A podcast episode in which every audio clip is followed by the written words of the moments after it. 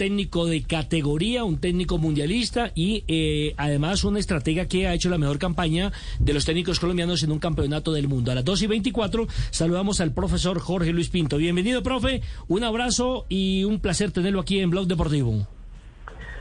Eh, Nelson, un gusto y a Juanjo, un gusto saludarlo después de un pasaje por Rusia, se perdía y bueno, contentos. Ahí estamos dándole La última vez que estábamos comentando qué partido, profe, qué partido fue que comentamos juntos en Rusia. creo que fue Inglaterra, Colombia, ¿no? De Colombia. Sí. Que usted se emocionó mucho con nosotros, qué lindo, ¿no? Las fibras que mueve el fútbol, profe. Cierto, cierto. Yo pensé que era el contrario, que era Juan el que se ha emocionado estar al lado del profe, ¿ah? No, bueno, pero siempre cuando uno tiene la oportunidad de, compartir con estas grandes personalidades, no solamente se emociona, sino que aprende. Pero a mí, de verdad, lo que más me dejó esa tarde, yo no sé si fue con Inglaterra, creo que fue el día que Colombia se clasificó.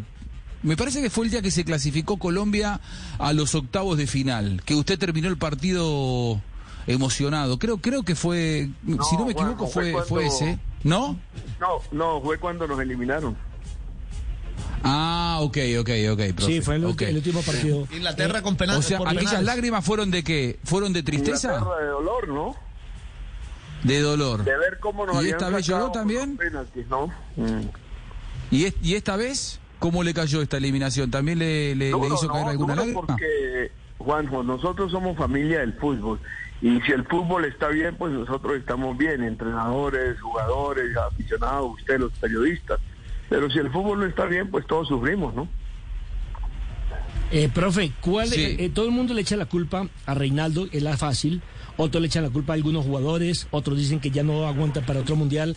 Pero ¿usted cree que solamente ellos son los actores o que otros factores también influyen en que se elimine a Colombia? Porque es que si miramos las inferiores estamos mal, eh, nuestro fútbol en Copa Libertadores pésimo, en Copa Sudamericana ni hablar, eh, muy pocas participaciones, muy pocas, muy poco protagonismo el fútbol colombiano en sus diferentes torneos a nivel internacional. ¿Cuál es el análisis que usted hace? Nelson, en una manera objetiva, sin eh, destruir a nadie, porque no nos podemos destruir en este momento en que estamos mal. Pero hay culpabilidad de los dirigentes en cosas y hechos. Por ejemplo, nombrar tan tarde los dos técnicos, tanto a Queiroz como al, al profe Reyes, que lo pusieron y que todos sabíamos que no iba a quedar, y nombrar al profesor Reinaldo a los ocho meses, nueve, cuando se han perdido partidos amistosos, concentraciones en selección hay que aprovechar el tiempo mínimo que permite la FIFA. Y si ese tiempo no se permite, es complejo. Lo segundo, ver que en, el diseño del proyecto eliminatorias se iba a jugar en Barranquilla. No jugaron ni un solo partido en Barranquilla para poner a los amigos que vinieron a Barranquilla y que dijeron, dicen, ¿no? Ustedes que la tema les afectaba. O de no jugar un partido amistoso aquí en Bogotá para probar a ciertos jugadores y verlos en la altura para después ir a Bolivia y después ir a Quito. Entonces, todos esos elementos afectaron de alguna manera el rendimiento del equipo. Lo otro de lo que yo oigo es no saber qué pasó y qué decisiones debían tomar en el partido que hablaron de Ecuador, el que se perdió por goleada y que dicen que los jugadores se agarraron y todos los problemas y que salió el profesor Queiroz. El técnico indudablemente somos responsables, ¿no? Nos equivocamos, eso no hay que negarlo acertamos, pero nos equivocamos en la elección de los jugadores, los cambios y todo eso. Eh, dentro de la perfección que uno quiere tener, hay errores que se le salen de uno de la mano, el diseño del, equipo para jugar como de local, como visitante. Por ejemplo, no encontrar jugadores estables, que llamamos jugador estable, aquel que cumple con las dos tareas y que puede jugar de visitante y de local. Esos cambios constantes de que este ataca, este defiende, el otro no marca, el otro no ataca, de alguna manera afectan el rendimiento del equipo, ¿no? Entonces, hay que Y lo otro, pues, lo que hablan, ¿no? Yo no estoy explicando, pero oigo de lo que los jugadores ahora se está diciendo, que pelearon, que no se hablaban, que todas las cosas. Yo pienso que eso ya pasó, pasó del mundo del fútbol de alto nivel, ¿no? Eso es como ponerse a, a tirarse de las mechas los presidentes de dos países, ¿no? Eso es vergonzoso, ¿sí? Entonces, todas esas cosas de alguna manera se unieron y afectaron lo que fue el rendimiento del equipo en sí. Hay partidos que hubo manejos, de pronto Reinaldo se equivocó en el uno, en el otro, lo que sea. Y por supuesto errores eh, individuales o de rendimiento o del jugador que viene no decirle al técnico, oiga, yo no estoy en la mejor disposición para jugar 90. otros que por X razones como James, ¿no?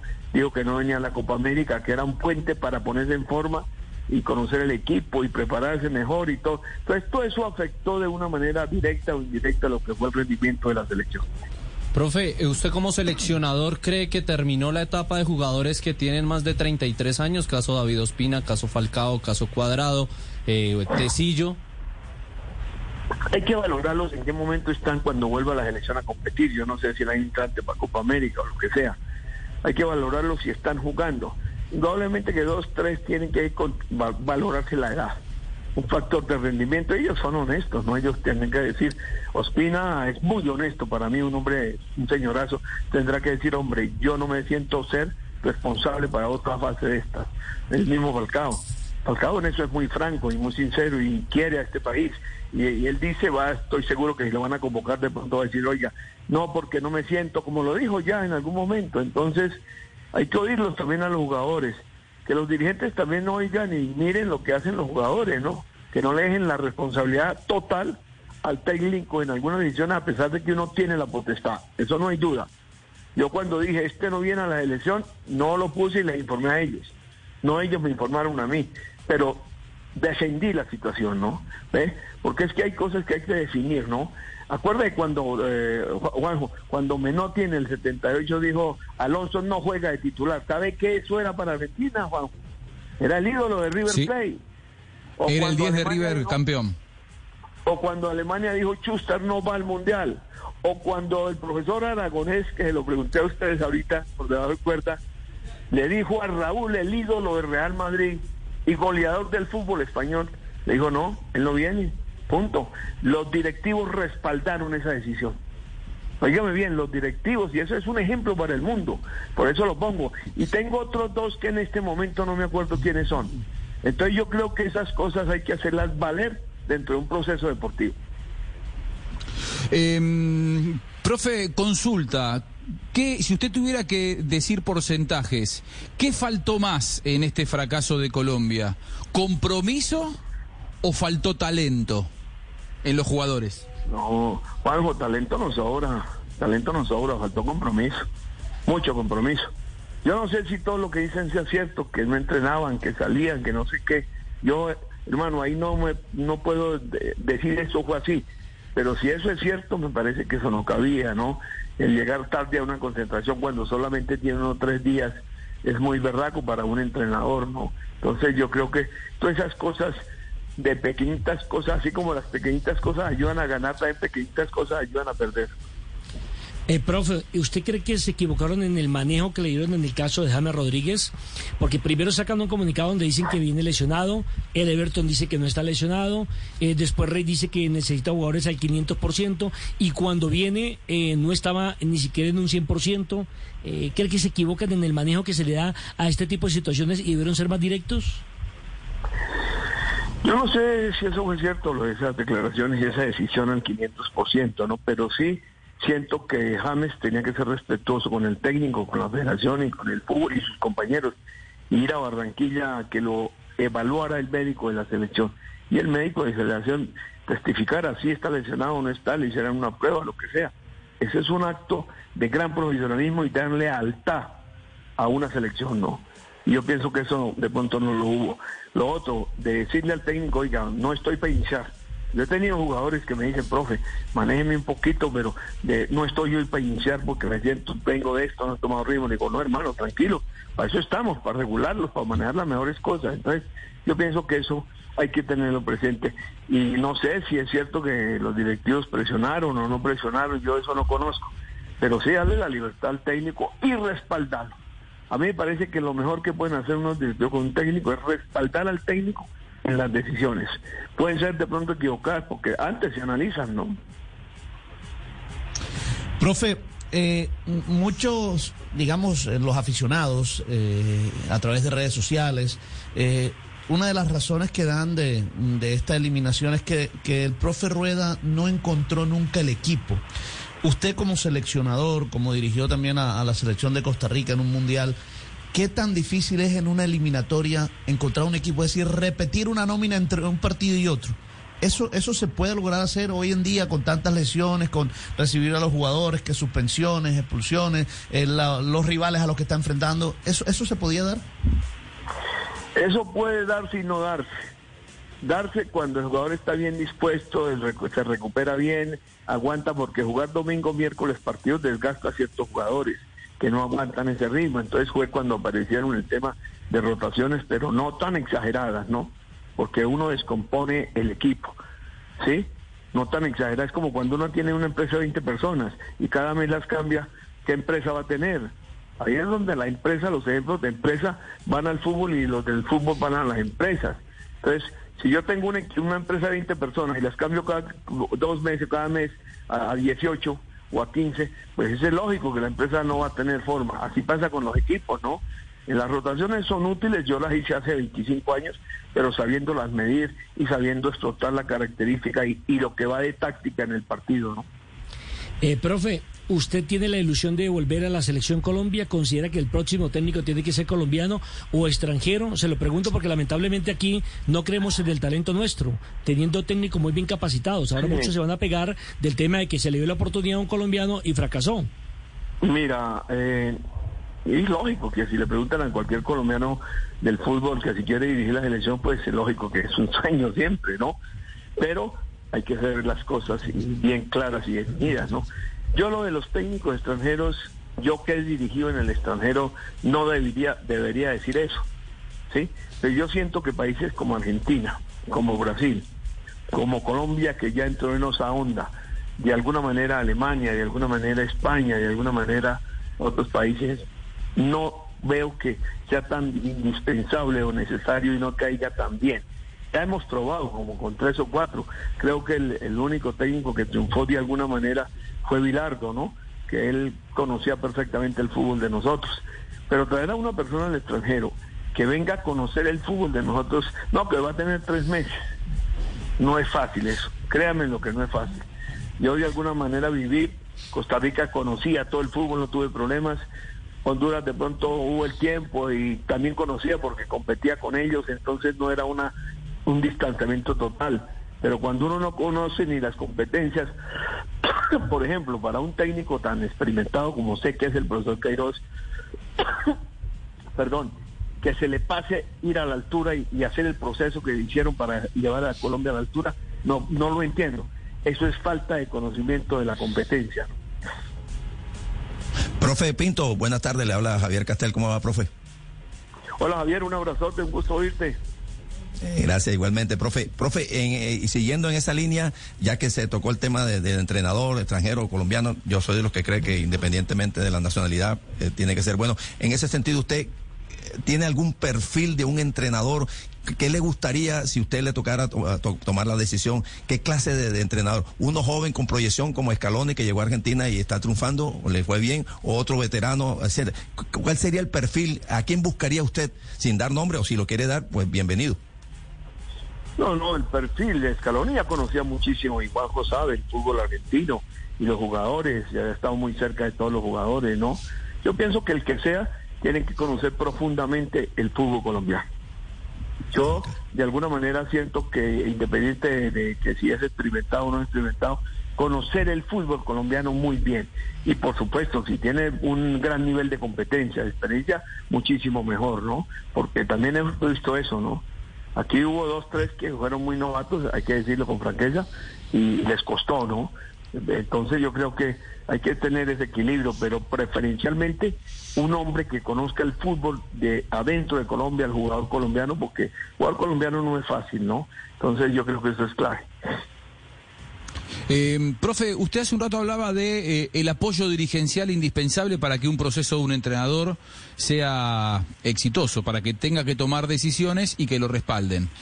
Me parece que se va a venir una etapa eh, en la que el entrenador que agarre, sea eh, nacional, sea extranjero o sea de la luna, va a tener que tomar decisiones fuertes con una generación de futbolistas que le dio a Colombia en los últimos dos mundiales, no el que va a venir, pero sí en los últimos dos mundiales, grandes satisfacciones.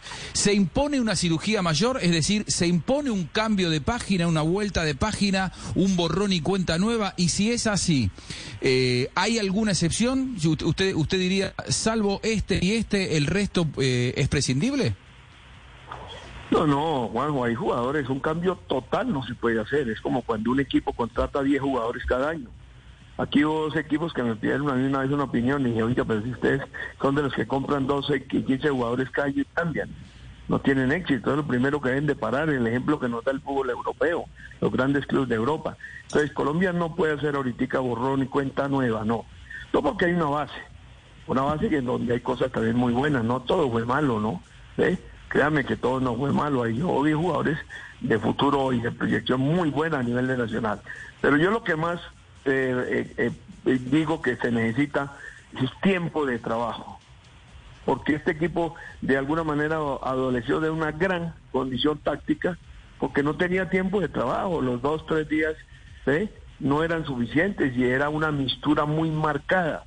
¿sí? No la base del 90 no hubo la base de Italia del ochenta y pico, no hubo la base de Brasil de muchos años y todo. Hoy la continuidad de Tite es la base del equipo a pesar de que ha rotado, ¿no? Entonces yo pienso que cambiar radicalmente todo no es tan bueno. Profe, aquí se habla de renovación, que unos son viejos, creen que la experiencia es vejez, pero tenemos renovación teniendo en cuenta que venimos de una pandemia donde se perdió una sub-20, donde no hay una estructura clara en equipos de sub-20, sub-17, sub-15. A mí me parece que esa renovación la, es la lógica del fútbol, ¿no? Si aparecen hay que traerlos.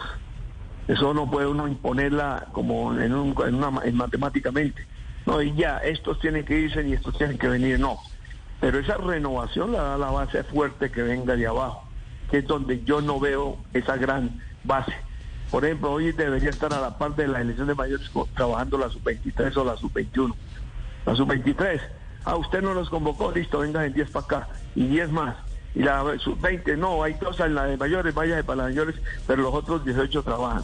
Ahí es donde se van estructurando y los técnicos van conociendo. Van conociendo jugadores para cuando los llamen y los jugadores van conociendo a la selección, ¿no? Eso es clave, ¿no? Los jugadores también van conociendo para que no se sorprendan, ¿no? A mí me parece, por ejemplo, Juan, que tú lo conoces mejor que yo, el proceso de Argentina, ¿no? Hubo una base que se mantuvo, pero renovó pero esa renovación venía con una vivencia competitiva muy fuerte. Yo le digo, yo lo que el equipo que hoy, hoy, Brasil, Argentina, Argentina me encanta. El partido que le hizo a Colombia es un espectáculo para mí, táctico en todos los sentidos y de buen fútbol, ¿no? Entonces yo creo que eh, me parece que, no es un cambio radical total, no se puede, yo, eso no cabe en ninguna parte. ¿no? Eh, eh, profe, y, y, lo otro, eh, no, dele, Juan, dele primero y, y, ya, ya le hago la última. Bueno, eh, profe, ¿Ventaja o desventaja? Usted ya tuvo esa experiencia de tener que jugar repechaje en Oceanía contra Nueva Zelanda dirigiendo a Honduras. Ahora le toca un equipo que usted conoce muy bien, Costa Rica, pero va a ser a partido único en Qatar. ¿Eso puede ser ventaja para el profe Suárez y sus dirigidos? Campo neutral, eh, sí, yo pienso que Costa Rica tiene fútbol para ganarle a, a Nueva Zelanda, yo la conozco perfectamente, ¿no? Eh, ahí va a tener que ganar un poquito porque Nueva Zelanda a Qatar es mucho más cerca que de, Costa Rica a Qatar. Son tanto tiempo, pero yo creo que hay tiempo de adaptación en junio, se pueden adaptar, ¿no? Es un equipo más de tipo inglés, ¿no? Nueva Zelanda, de mucho pelotazo, de mucho fútbol plano, pero fuerte también, se agrupan, ¿no? Si le ganó a estos ahí de la zona es porque tiene cosas. Pero yo siento que Costa Rica es superior en fútbol, en todo, y tiene una base más continúa de 6, 7 jugadores que conocen muy bien estos dos mundiales últimos, ¿no? Muy bien, eh, profe Pinto, un lujo hablar. La verdad nos quedaríamos las dos horas hablando con, con, usted, para, porque uno aprende mucho escuchándolo. Se puede cometer, ya lo despedimos, pero me quedé con las ganas de esto. ¿Se puede cometer el mismo error que se cometió después de Rusia, tardar tanto en designar a un nuevo entrenador? ¿Cuándo debería estar la nueva designación? No, en dos meses en dos meses para que aproveche esta fecha FIFA y empiece a, de alguna manera, a probar los nuevos jugadores. De pronto no va a llamar a Ospina, de pronto no van a llamar a Falcao, de pronto no van a llamar a Cuadrado, pero le van a dar espacio a tres, cuatro que tienen 10, 12, 15 partidos y que todavía no se han estabilizado. Ahí va ganando Colombia, ¿no? Ahí va ganando, que eso es lo que la gente y los directivos a veces no creen. Ahí va ganando Colombia. Que se vaya este equipo con esos jugadores 8, 10, sub 23 y otros 10 por ahí sub 25 y 26 que van a estar para el próximo mundial a Europa, a Sudamérica, a África y jugar un partido de competición de prueba. Eh, uno le dice al jugador, mi hermano, va a jugar todo el partido. Pase lo que pase, juegue bien o juegue mal, pero va a jugar todo el partido. Quiero verlo. Sí, así le dije a Bailón del Perú. Y eh, Bailón va a jugar estos partidos con, con Quindío y Santa Fe que vinimos a jugar con Alianza. Juegue como juegue. A los tres meses me tocó ponerlo en la Copa Libertadores, ¿no? Entonces, ahí había base. Ese proceso de la formación, de ir construyendo el equipo. Por eso es lástima que no tuviera el libro de Rino Michel en español, donde él habla de la construcción de un equipo. Dice puntualmente, se van a perder muchos puntos, pero se va ganando construcción en el equipo. Claro, lo mismo es fundamental cuando uno quiere hacer un equipo. Lo mismo decía Ricardo de León cuando vino con el famoso pressing al Deportes Tolima. Los primeros tres meses los vamos a perder y se van a reír de nosotros. Pero una vez que estructuremos el equipo, nos vamos a reír del rival. Y la última pregunta que le tenía al profesor Pinto era: eh, ¿se equivocan los técnicos que solo piensan convocar jugadores que estén en la liga del exterior, desconociendo algunos talentos que tenemos en la liga local? Pero total. A mí casi me matan, ¿no? Todos, periodistas y directivos cuando saqué a Iván Ramiro y con dolor a Yepes y puse a Walter Moreno del Cúcuta. El mejor jugador contra Brasil, el mejor jugador contra Argentina y el mejor jugador en ese momento. ¿O no fue así, Nelson? De acuerdo. Es el ojo del técnico. Es cierto. Es el ojo del técnico que tiene que valorar eso y tener el respaldo de los dirigentes. Eso es importante, el respaldo del dirigente que usted lo, lo, acentúa mucho. Su ojo clínico de entrenador, ¿qué le dice para el Mundial, ya que mañana se viene el sorteo? ¿Tiene algún favorito? ¿Sudamérica podrá competir con Europa? Yo le digo, yo veo a Argentina con mucho peso futbolístico. Me encanta ese equipo. Se lo digo con toda la sinceridad. Me gusta Brasil, a pesar de alguna irregularidad de juego. Y lógico, Alemania con ¿no? Alemania con Fritz va a ser el Bayern München que ganó toda la Copa hace dos años. ¿no? ¿Y Francia, el campeón del mundo? Yo no sé si de pronto tenga que cambiar a pesar de que tiene mucho jugador. Pero tenés razón, tenés razón. A Francia hay que meterlo. Es difícil, es, difícil aventurar, pero bueno, me quedo, me quedo yo como argentino, me quedo con sus primeras palabras. ¡Ave María!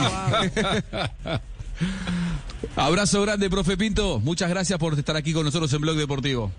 Oiga, espero que veamos uno juntos en Qatar.